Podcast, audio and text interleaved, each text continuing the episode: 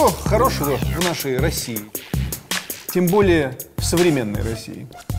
В свое время американские эксперты по внешней политике назвали 10 причин, почему в мире вынуждены уважать Россию. Нашу военную мощь сравнивают с американской, часы с швейцарскими, дороги с японскими, а футбол с бразильским. Нам иногда ставят в вину, что мы много воевали. В мире сотни стран, многие тысячи народов, а победили мы, жители России.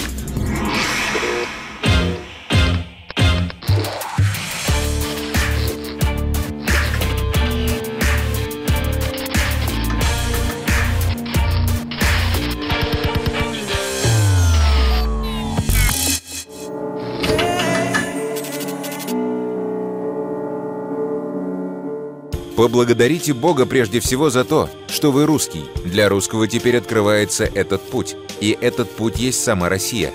Если только возлюбит русский Россию, возлюбит и все, что не есть в России.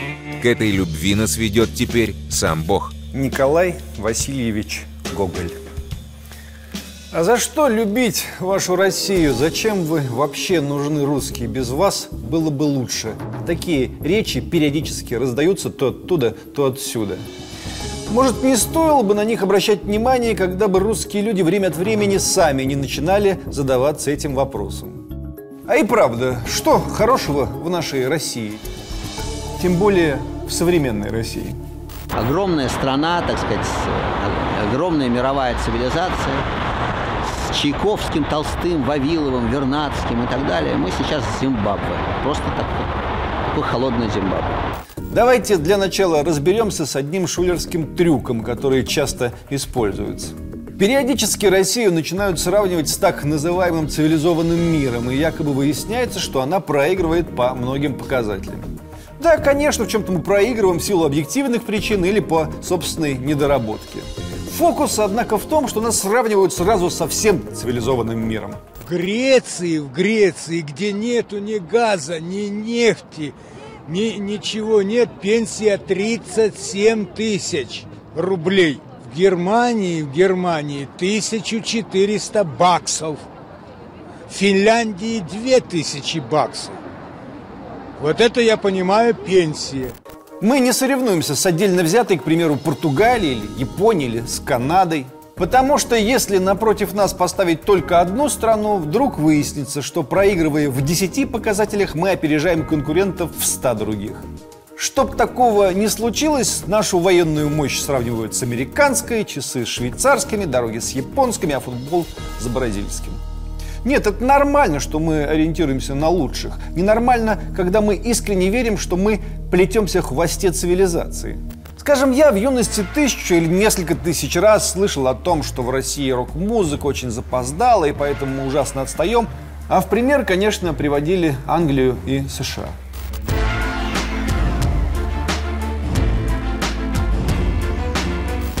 Пафос этих речей был примерно такой. Все у нас так, даже на гитарах толком не умеем играть. Отсталый народ.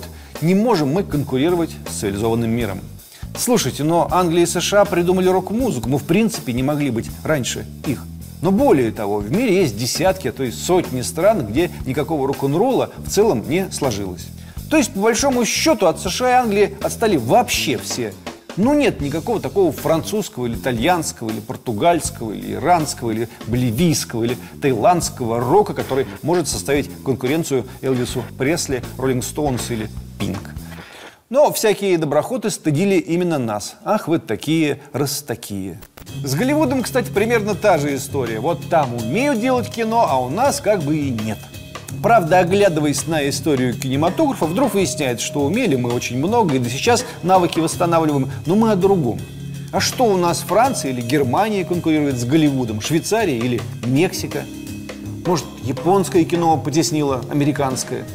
В общем, не поддавайтесь на эти уловки и поговорим о серьезном.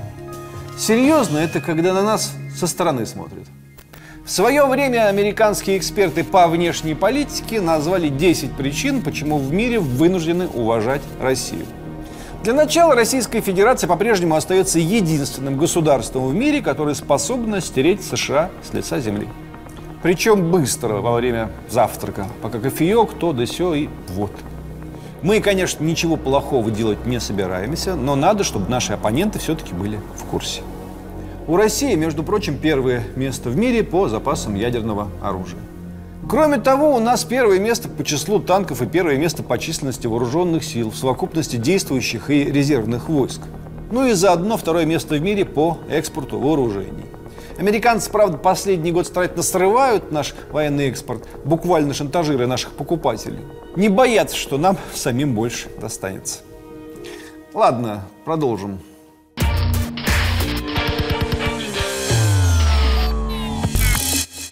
Россия вместе с США, отметили американцы, обеспечивает полный контроль в деле предотвращения ядерного терроризма. И хотя в Голливуде сняли уже добрую сотню фильмов, как террористы украли нас ядерную бомбу, никто у нас ничего не украл. Даже в 90-е годы, когда торговали вообще всем.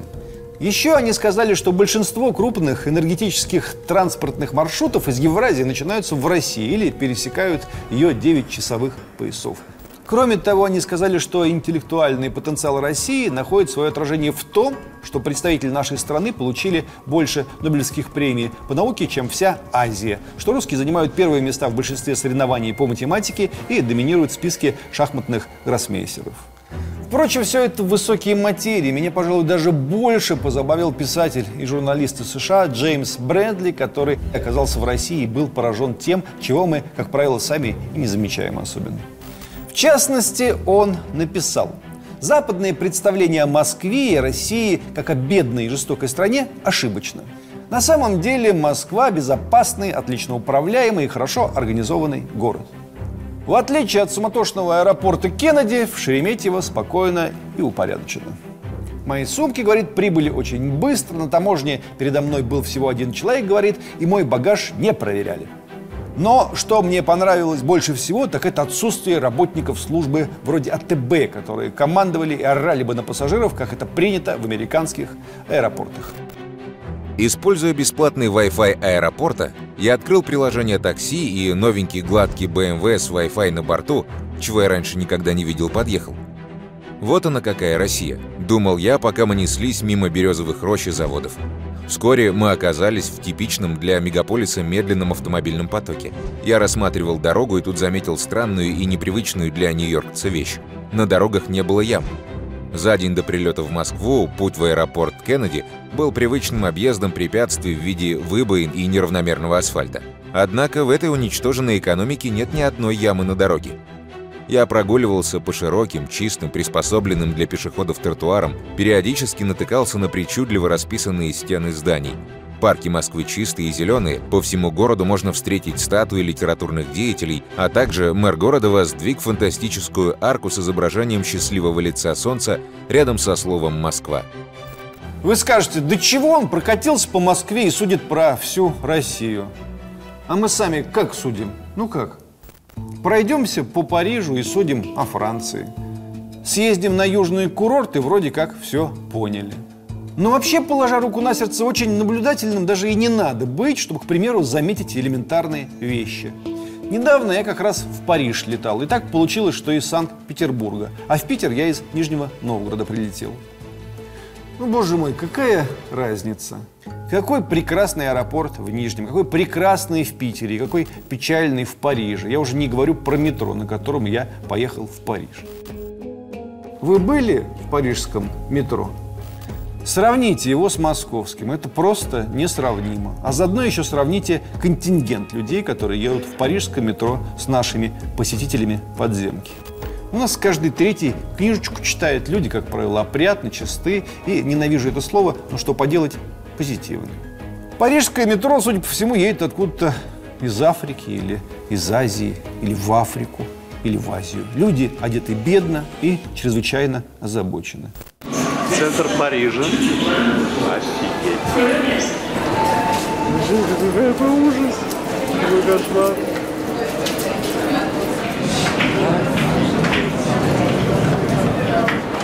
Старуха Европа. Какой кошмар. Какой кошмар. А уж сколько нищих на улицах прекрасного Парижа. В Москве или в Нижнем Новгороде последний раз столько нищих я видел в каком-нибудь дремучем 90 неведанном году. В Донецке вообще нищих нет. А в Париже старики с детьми, с собаками лежат на асфальте, заворачиваются спать в какие-то мешки. Роман Юго, а не современность. Мне скажут, это не парижане, это понаехавшие. Ну, слушайте, у нас тоже понаехавших хватает. Но они не лежат в аэропортах, как в Париже, целыми семьями, не спят на Арбате или там на Невском. Я, по крайней мере, ничего такого давно не видел. Или, скажем, были мы как-то на Сицилии. Естественно, едва приехав, я с кем-то из местных тут же пошутил про мафию. Мы же все смотрели сериал про комиссара Катани в молодости. Шутки мои мой сицилийский собеседник не оценил и печально сообщил, что да, эта проблема есть, но она ну, решается. Вот недавно один полицейский, у которого мафия убила жену и детей, выиграл суд у мафии. Суд длился там лет 10, судья не испугался и заставил мафию выплатить полицейскому штраф. Победа. Я подумал, что мой сицилийский знакомый шутит, но он не шутил. У них там мафия, и они ничего не могут с ней поделать. Вообразите себе. На улицах я там видел полицейских. О, я никогда в мире не встречал таких напуганных и несчастных людей. Они стояли в уголке на одной из улочек и старались не поднимать глаза на людей. Нет, вы представляете? У них там мафия, они десятилетиями ничего не могут с ней поделать. Целое государство не справляется. У нас тоже была мафия в 90-е годы. В наше время, Сережа, можно украсть велосипед – и все здоровье отдать в тюрьме. А можно воровать вагонами и всегда оставаться на плаву. В России красть составы гораздо безопаснее, чем велосипеды. Это я тебе конкретно говорю. Была и, ну, в целом нет. Преступность есть, конечно, где ее не бывает, но сицилийские проблемы от нас, право слово, очень далеки равно как и этнически окрашенные преступные группировки, которые, скажем, в Нью-Йорке видны невооруженным глазом. В Нижнем Новгороде, где я жил в свое время, было примерно так же. Рынок держали одни, казино другие, стоянку третьи и привокзальный бордель четвертые. Все представители разных народностей. Я не знаю, куда они подевались. Нет там ни борделя, ни казино, ни рынка, и главное, вообще нет этих персонажей, которые вели себя там так, словно они хозяева. Ну, как в Нью-Йорке. У нас там хозяин участковый дядя Вася теперь, которого, кстати, на улице не увидишь. В России, если вы заметили, нет необходимости, чтобы по улицам ходили сотни и тысячи полицейских. В 90-е такая необходимость вроде была, и милиция казалась чуть ли не страшнее преступников. Ходили такие мрачные дядьки с волчьими глазами. Ну так их нет больше. Это, знаете, повод для гордости. Об этом стоит сказать. Правда? А теперь вернемся к масштабным вещам. Че мелочиться-то?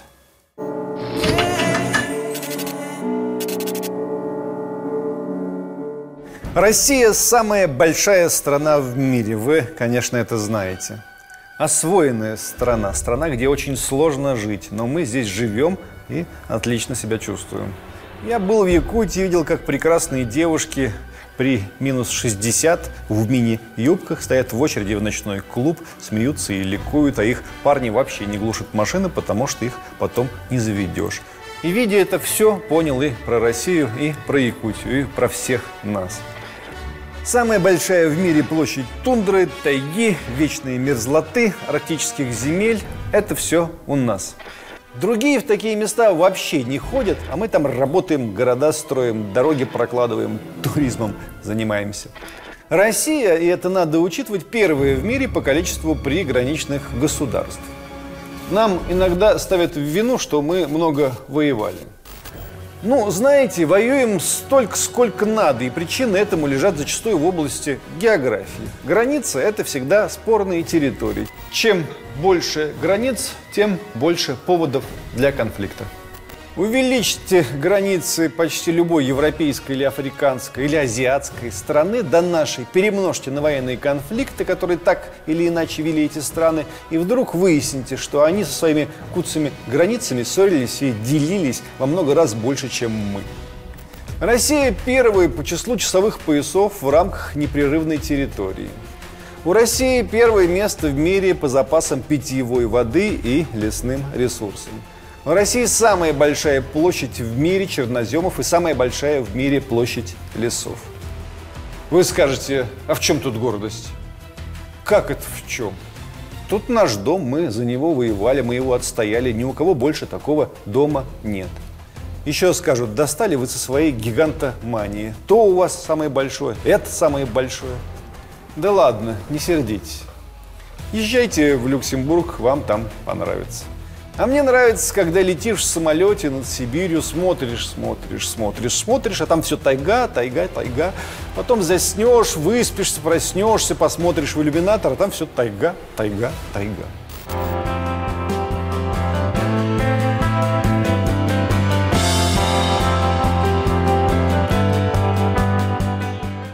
А если на поезде ехать и на всю ту же тайгу смотреть, вообще голова кружится перестаешь верить, что это все наше, все твое. Невольно вспоминают слова Эдуарда Лимонного о том, что после путешествий по Европе он перестал всерьез воспринимать военные победы Гитлера. Ну что это за страны? Едешь на поезде, открыл бутылку пива, пока допил, страна и кончилась уже. А в России, если едешь на поезде, можно впасть в запой, перепоить всех, пропить все имущество, выйти из запоя, вернуть имущество, найти друга, жену, жениться даже можно и снова загулять. Что там у нас? Владивосток? Нет, милый, еще Улан-Удэ.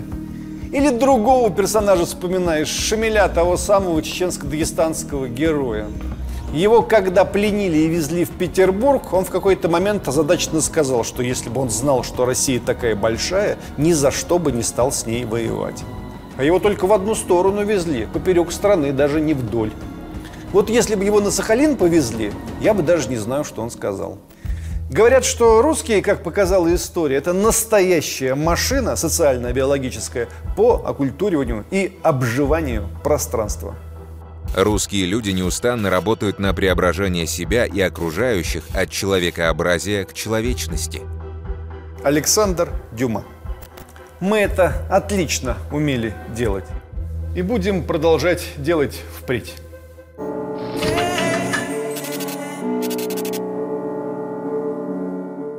Так, ладно, что у нас там еще есть? Первое место в мире по разведанным, доказанным запасам природного газа у нас. Первое место в мире по производству и экспорту природного газа у нас. Первое место в мире по разведанным, доказанным запасам каменного и бурого угля у нас. Первое место в мире по добыче нефти ну, тоже у нас. И не надо мне загонять про самую большую в мире бензоколонку. Это все наукоемкое и сложное дело, нефть добывать, как и все остальное. Кстати, потому что по запасам нефти мы восьмые. Добывать-то не все умеют. К тому же мы не только нефть добываем. У нас первое место в мире по производству ржи, овса, а заодно малины, смородины и крыжовник. И второе место в мире по объему сбора картофеля. Еще у нас первое место в мире по запасам железных руд, по запасам серебра, по экспорту чугуна и стальных полуфабрикатов по производству никеля, экспорту никеля и экспорту алюминия, первое место по запасам алмазов и по весу добываемых камней. Кроме того, мы единственная страна в мире, имеющая янтарный комбинат, добывающий и перерабатывающий янтарь. Говорят, у нас первое место в мире по числу врачей на душу населения и по количеству людей с высшим образованием. Хорошо, если так. У нас самый большой в мире ледокольный флот и единственный атомный ледокольный флот – на всей планете. Самая протяженная в мире сеть электрифицированных железных дорог тоже у нас.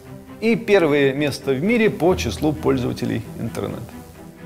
У нас крупнейшая энергосистема в мире, первое место в мире по количеству одновременно сооружаемых АЭС за рубежом. У нас первое место в мире по количеству космических запусков. У нас имеется единственный в мире плавучий космодром – Россия – единственный космический перевозчик экипажей и грузов на МКС, а наш классический балет остается одним из самых востребованных в мире. А еще мы победили в самой страшной мировой войне за всю человеческую историю. В мире сотни стран, многие тысячи народов, а победили мы, жители России. Александр Васильевич Суворов уже знал об этом. Природа произвела Россию только одну – она соперниц не имеет. Мы русские, мы все одолеем. А еще только что российские студенты победили на чемпионате по программированию среди высших учебных заведений мировых. В этом году Кубок мира и медали победителей привезли домой в общей сложности четыре российских вуза. МГУ имени Ломоносова, МФТИ, ИТМО и Уральский федеральный университет. Российские команды участвуют в этом конкурсе с 1993 года. И за последние 18 лет это уже 13-я победа российских программистов. Нормально, да? 13-я победа за 18 лет. Может, стоит поговорить про оперу, а?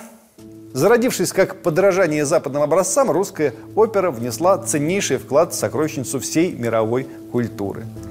Появившись в эпоху классического рассвета французской, немецкой и итальянской оперы, русская опера в XIX веке не только догнала классические национальные оперные школы, но и опередила их. Русские композиторы традиционно выбирали для своих произведений сюжеты чисто народного характера. И в итоге Борис Годунов Мусорского, пиковая дама Чайковского, князь Игорь Бородина, Золотой петушок Римского, Корского, Каменный гость Доргомышского стали мировой классикой. Стоит ли напоминать, что балет уже давно является национальной гордостью России и визитной карточкой российской культуры? Или не надо? Не могу и о литературе смолчать. Все знают, что русская литература знаменита в мире. Но это не полный ответ. Надо давать, к примеру, себе отчет, что Достоевский самый влиятельный, самый цитируемый, самый изучаемый, самый важный писатель в мире за всю историю человечества. Number one. С ним может только Шекспир соперничать, но Шекспир – драматург. К тому же драматурга Шекспира драматург Чехов вполне успешно оспаривает на сценах.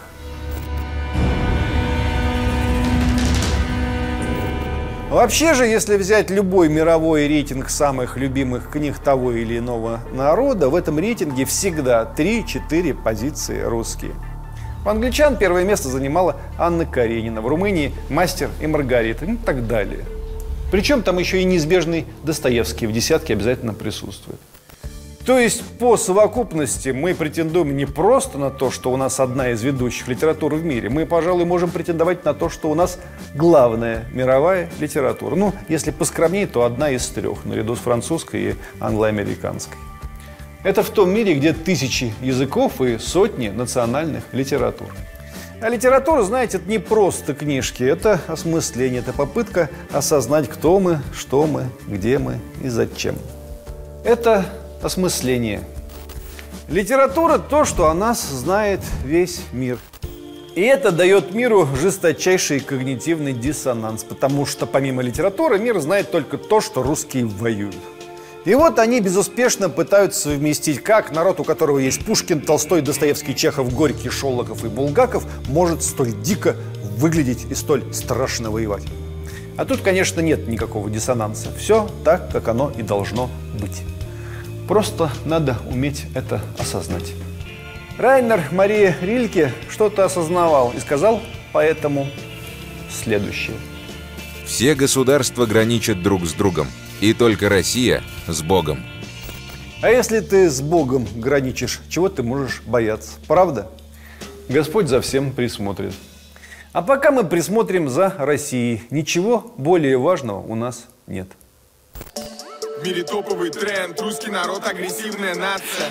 Нам нужен весь мир, наш главный девиз это пить и драться. Не буду разубеждать, бить тревогу неуместно Мы и так давно захватили весь мир, мы научный культурный агрессор Чехов снял со стены ружье, сказав Я театральная классика Достоевский махнул топором и заставил весь мир читать себя Эйзенштейн на своем броненосце нагло въехал в кинематограф И на каждый скороносный фильм он поставил свой личный автограф Эй.